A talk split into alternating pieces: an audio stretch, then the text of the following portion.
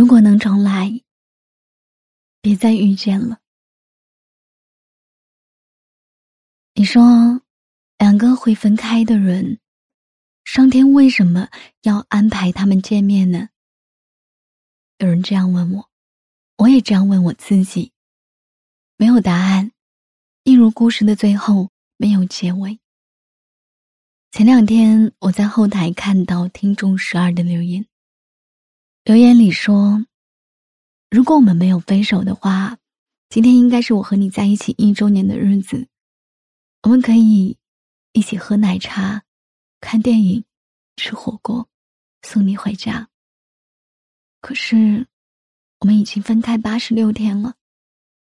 我不是忘不了你，我只是放不下那个毫无保留的自己，和我觉得那段很美好的回忆。”大概，越是深刻的感情，在走到终结以后，就越会留下很深的遗憾和意难平吧。想放弃，又不舍得撒手；想容忍着继续去爱，又说服不了自己再低到尘埃里。最终，时间替你们做了考量，这段同行的路，就停在了它该停的位置。回到一个人的生活，好像一切都还一样，又好像什么都不一样了。也许有天还会再见吧，也许有些人再过三五年，还是会来忘曾经遇见的人吧。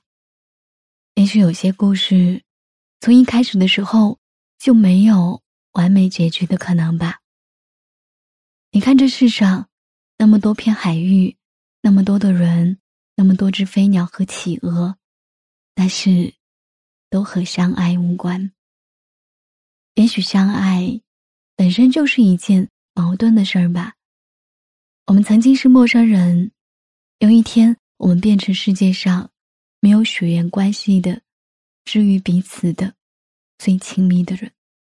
后来，我们是最熟悉的陌路人。也许。你也有一个只能够看资料，不能加好友的人吧？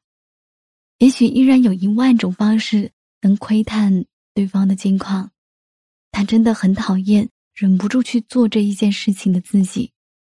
他都已经走了很远很远了呀，你为什么还在原地念念不忘呢？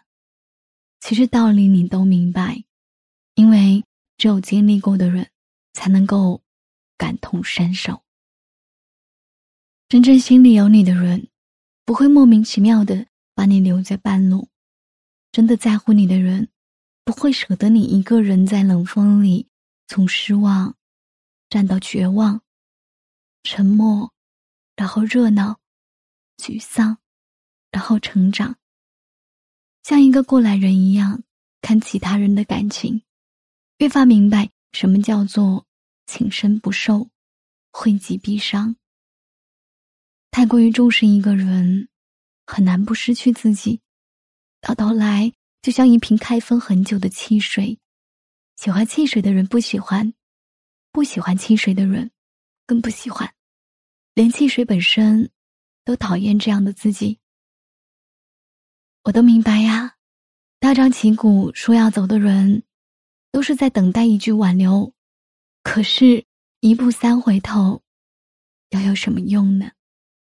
等到真正心死了以后，每一个人都是清醒冷静、杀伐果断的，没有谁是非谁不可的。